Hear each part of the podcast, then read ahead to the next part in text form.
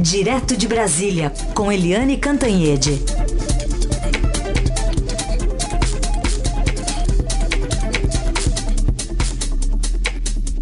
Oi, Eliane, bom dia. Bom dia, Raíssen, Carolina Ouvintes. Oi, Eliane, bom dia. Vamos começar falando sobre o deputado Eduardo Bolsonaro, que não é oficialmente ainda embaixador dos Estados Unidos, mas está em Washington, ao lado do ministro Ernesto Araújo, para conversar para sentar ali, ter mais uma rodada de conversa com o presidente americano Donald Trump. Pois é. é sabe, Carolina, o presidente Donald Trump virou o grande cabo eleitoral do deputado Eduardo Bolsonaro como candidato a embaixador em Washington. Por quê?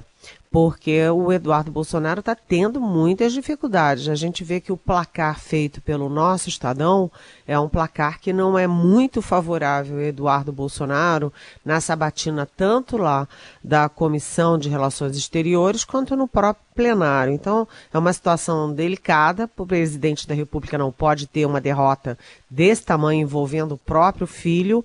E aí quem está dando uma forcinha e uma boa forcinha é o Donald Trump, que uh, respondeu ao pedido de Agremã com uma, é, enfim, uma declaração de próprio punho é, elogiando a escolha de Eduardo Bolsonaro. E hoje, é, se os dois se encontrarem, dá uma bela foto. Não precisam trocar mais do que três palavras. Mas se o, Bolsonaro, o Eduardo Bolsonaro vier de lá dos Estados Unidos com uma foto com o presidente Donald Trump, isso é um trunfo e tanto é, na hora da sabatina e do, da votação no Senado Federal. A gente lembra que essa viagem, apesar do Ernesto Araújo estar tá indo, o chanceler está indo como coadjuvante do Eduardo Bolsonaro. É, Inverteram-se as posições e hum, não tem nada a ver com relação bilateral, com temas de interesse dos Estados Unidos e do Brasil. Tem sim a ver com um interesse interno. É a ida é do, dos dois aos Estados Unidos é para reverter internamente e pressionar, ajudar a aprovação de Eduardo para o para Washington. Agora, com uma curiosidade, né? O Trump, na agenda do Trump, ele não estaria em Washington hoje. Ele estaria numa viagem à Europa, eu não me lembro se é a Polônia, é, mas enfim, ele estaria fora do país. Ele só ficou, evidentemente não por causa de Eduardo Bolsonaro e Ernesto Araújo, mas ele só ficou para monitorar de perto a chegada do furacão Dorian a sul do estado. Mas vamos ver essa foto tem impacto, né? O então pode, pode virar voto no Senado, então, né, Eliane? É assim, isso. É, é, basicamente isso. Em vez de você começar virando voto aqui e depois viajar, ele faz o caminho inverso. Caminho inverso, exatamente. Trazer de fora para dentro uhum. ali uma forcinha para atrair votos no Senado. Vamos acompanhar então. Eliane, outro tema aqui, capa do Estadão, um abraço entre o ministro Sérgio Moro e o presidente Jair Bolsonaro depois de muitos problemas aí nesses últimos dias, declarações do próprio presidente. Ontem foi o dia do afago. Oi, Heisen, você foi até camarada, porque você hum. disse alguns tumultos aí, alguns sobressaltos nos últimos dias. Hum. Eu diria sobressaltos Veja bem. o primeiro dia é. de governo, ou é. seja, há meses, né?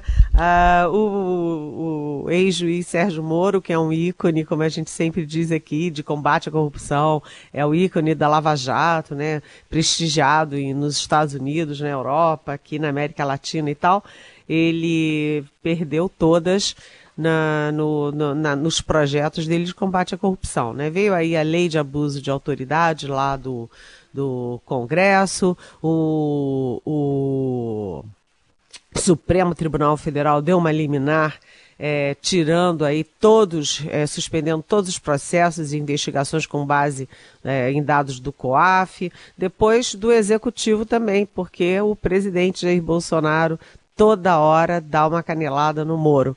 Né, dá uma canelada no Moro, senta com ele e avisa: olha, aquele pacote anticorrupção não vai rolar lá no Congresso. Põe na gaveta. Aquele COAF que você queria tanto ficar com você não vai ficar com você, não. Vai lá para o Banco Central.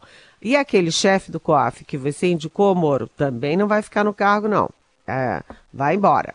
Enfim, o Sérgio Moro só perde, né? Até a tal da suplente de um conselho, né? O Bolsonaro liga e diz: Moro, tira ela daí. Mas, enfim, o, o ministro Sérgio Moro, ele, quando assumiu o Ministério da Justiça, ele assumiu com dois encargos. Um, é, trazendo para nível federal uh, a, o combate à corrupção. E o outro, o combate ao crime organizado. Então, já que o combate à corrupção está saindo sob do controle dele, o ministro agora está investindo na outra ponta do ministério, que é a segurança pública. Então, ele ontem anunciou com o presidente uh, um projeto piloto em cinco cidades, cinco cidades muito violentas, para para tentar combater a violência, a diminuir os níveis de violência. E isso é com uma operação coordenada das várias políticas, com inteligência, etc. E a ideia é pegar esses cinco e ir ampliando para outras cidades e tal, e ao longo do tempo é, nacionalizar esse, esse projeto. Mas o mais importante nessa solenidade foi o que você falou, Heisen. Esse abraço aí que está na primeira página é, do Estadão, os dois sorridentes, né? O presidente amigão e tal, todo mundo feliz para sempre. É, é estranha, é uma relação estranha porque o Bolsonaro é, dá uma cutucada no, no Moro e no dia seguinte chama ele no Alvorada. Dá outra canelada, aí no dia seguinte faz uma live dá outra uh, canelada e agora uh, dá esse abração e diz que ele é um patrimônio nacional. É, foi o que ele disse na solenidade. E o Moro vai se acomodando a esse estilo do presidente e muita gente ligada ao Moro, muita gente lá de Curitiba estranha essa postura, né? Porque ele está sendo muito, muito assim, vamos dizer, ele está engolindo muito sapo e engolindo o sapo feliz da vida. Mas, enfim, o Moro é o Moro e o Moro tem uma, aliás, mais é, seguidores do que o próprio Bolsonaro, é o um nome sempre lembrado para a presidência da República e é um ícone, né? Todos nós devemos respeito ao Moro, apesar de todas essas confusões. Essa é Eliane Cantanhede, direto de Brasília, para falar sobre uma posição importantíssima, né, dentro dos próximos anos do governo Bolsonaro, que é o cargo da Procuradoria-Geral da República. Hoje está no comando a Raquel Dodge, mas ela sai em 17 de setembro. E o prazo está rolando, o Eliane, e até agora o presidente não deu sinais muito claros do que deve fazer, quem vai assumir o posto. Pois é, o presidente já recebeu uns 10 candidatos. Ah, tem a lista tríplice, uh, que veio da própria, do próprio Ministério Público, e há também outros candidatos. Um é candidato do filho do presidente, como sempre, o filho do presidente tem candidato, né?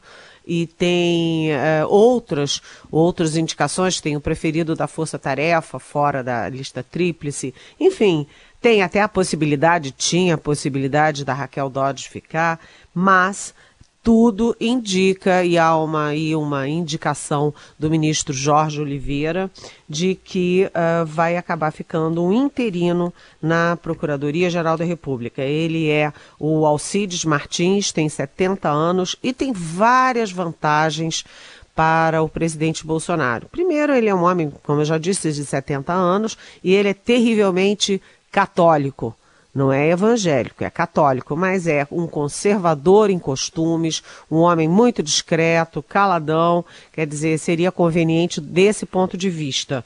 E, além disso, tem várias vantagens é, diretas para o Bolsonaro. Primeiro, porque ele se livra de indicar alguém que vai ter que ser sabatinado no Senado, como o Eduardo Bolsonaro, né? Sabatina no Senado é sempre tensa. Acaba dando certo, mas tem o pré, tem o durante, né? Ali de um que vai fazer uma pergunta incômoda, o outro que vai fazer uma provocação.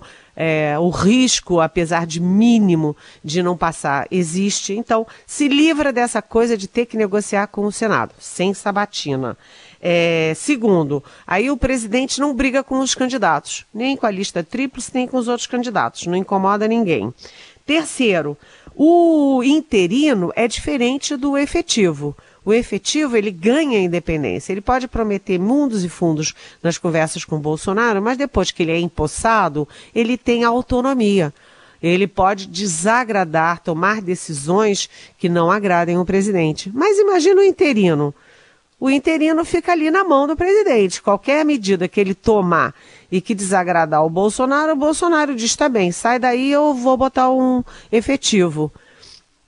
É, do ponto de vista de Bolsonaro, é muito conveniente ter um interino, principalmente um interino na, com, a, com o perfil do, do Alcides Martins. Agora, do ponto de vista da PGR, do Ministério Público, é ruim. Exatamente por quê? Porque o interino acaba não montando equipe, ninguém vai montar uma equipe de verdade sem saber se fica, se não fica. E segundo, é, o interino tem medo de desagradar o presidente e perder a cadeira. Então ele é mais suscetível à pressão e à ingerência do presidente da República. Muito bem. Ainda na agenda hoje, Eliane, hoje é dia de definição da lei orçamentária, para a gente saber o tamanho da pindaíba? hoje sai a lei orçamentária para 2020. O próprio Sérgio Moro reclama sempre que não tem recurso para nada. Mas não é só ele, não. Todo mundo reclama. Né? Educação reclama, defesa, né? os, os militares reclamam, todo mundo reclama da pindaíba. Então, hoje é o dia do governo anunciar a lei orçamentária. O que, que é a lei orçamentária? É preciso explicar, inclusive, né? A lei orçamentária estabelece a previsão de recursos para as várias áreas de governo para o ano seguinte. Né? Essa lei orçamentária depois tem que ser votada, mas é aí a proposta de orçamento para as várias áreas e para a União do que vem do governo federal. Sempre tem uma chiadeira. A partir de agora, o presidente vai sofrer muita pressão de dentro do próprio governo, ministro atrás de ministro, pedindo para dar uma melhoradinha aí no caso deles. E todo mundo de olho na, no descontingenciamento, é, ou seja, na liberação dos recursos que foram bloqueados é, preventivamente. E essa, esse descontingência descontém. Aí é sempre uma palavra difícil. Mas, enfim, esse desbloqueio aí de recursos está previsto para setembro. Eliane, tem pergunta dos nossos ouvintes que chegou aqui pela, pelo WhatsApp, essa aqui. Bom dia, Raíssa. Bom dia, Carolina. Pergunto para Eliane Catanhede. É difícil entender essa justiça nosso, sistema nosso, né? Quando o Lula foi condenado, lá nas, nos tribunais federais, todos os advogados aplaudiram a decisão da tal. Agora está todo mundo achando correto que o devido processo legal seja feito. É, enfim, não dá para entender, né? O que se passa, né? Bom dia. Seu Daniel de Osasco, Eliane. Oi, Daniel. Pois é, né? É, aqui o, o, grande ídolo da, entre os advogados nessa semana foi o Luiz Alberto Toron, que foi o advogado do Bendini, do Aldemir Bendini, ex-presidente do Banco do Brasil e depois da Petrobras, e que conseguiu descobrir essa brechinha ali e abrir uma porta que pode, enfim, ser uma porta importantíssima contra a Lava Jato. E é uma questiúncula técnica. É, quem vem primeiro, o ovo ou a galinha? Ou é, quem é, que é o réu que fala por último? O réu que foi delatado ou o réu delator? Todo mundo esquece que delator também é réu. Né? E com isso, essa brecha aberta para o Bendini pela segunda turma do Supremo abre as portas para revisar pelo menos 32 sentenças da Lava Jato. 32.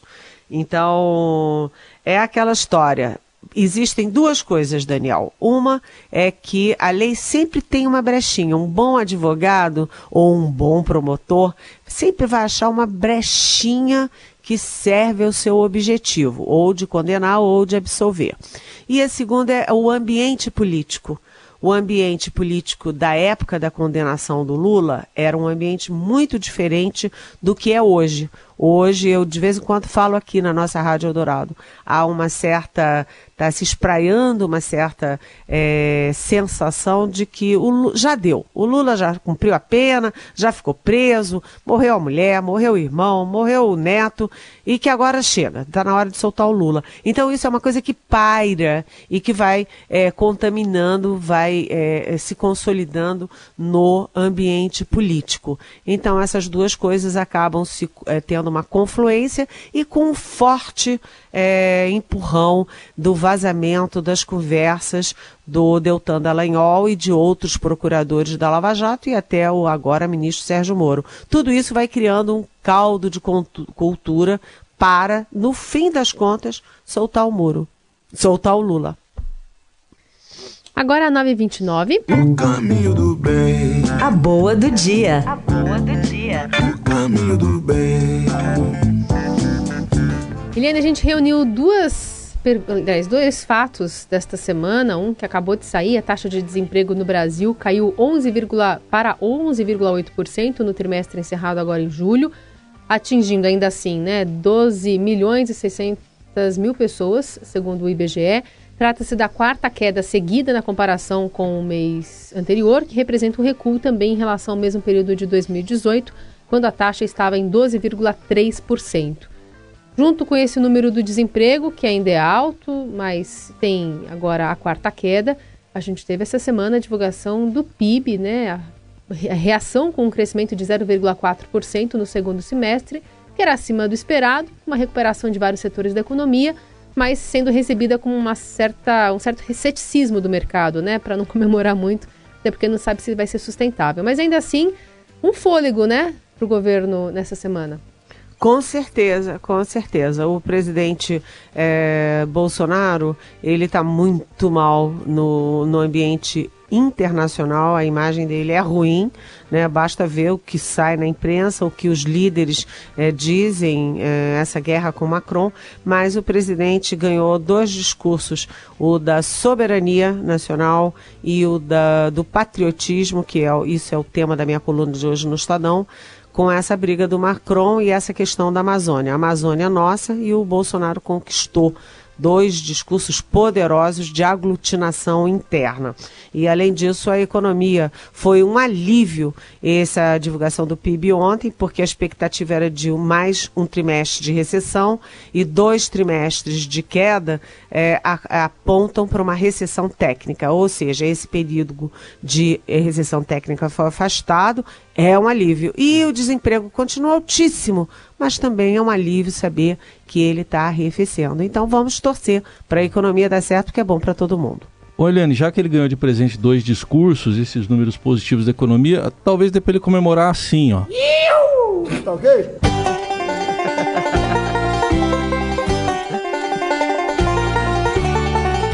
Assim que ele encerrou a live ontem no, no Facebook lá, falando do, do, do João Dória. É. é porque ele agora se aproximou do Moro, que está quietinho, e agora ele parte para cima do João Dória, que é o outro oponente potencial em 2022. Então tá, então com esse banjo a gente vai embora. Tchau. bom fim de semana. Beijão, bom fim de semana. Bom fim de semana.